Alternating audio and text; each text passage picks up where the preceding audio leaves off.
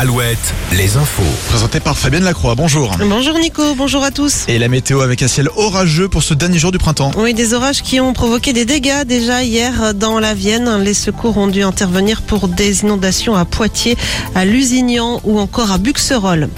Les experts refont les comptes quatre jours après les deux séismes qui ont frappé l'ouest de la France. Selon une première estimation, le montant des dégâts serait compris entre 150 et 200 millions d'euros.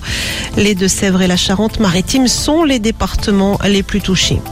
Le maire de Cholet, euh, placé en garde à vue pendant plusieurs heures hier, Gilles Bourdoulex s'était interrogé dans le cadre de l'enquête sur la mort de deux personnes le 14 juillet dernier lors du feu d'artifice. Les deux victimes, un frère et une sœur, avaient été euh, tués par des projectiles tombés près du pas de tir.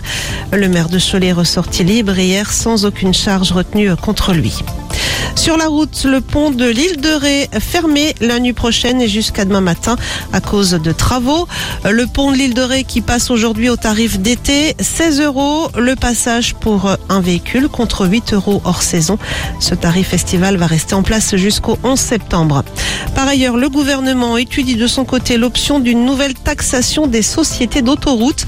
Le ministre de l'économie Bruno Le Maire l'a confirmé ce matin sur France 2. Une nouvelle taxation sous condition qui pourrait permettre à l'État de récupérer 2 à 3 milliards d'euros de recettes d'ici à 2030 selon le journal Les Échos. En foot, les Bleus, vainqueurs hier soir de la Grèce 1-0, sont pratiquement qualifiés pour l'Euro 2024 avec quatre victoires en autant de matchs.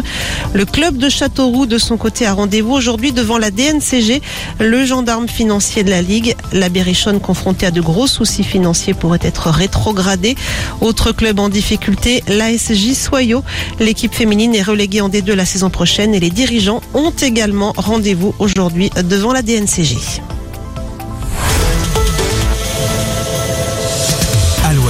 Alouette, Alouette, le 6-10, le 6-10 de Nico et Julie. Vous le savez, cette semaine sur Alouette, le groupe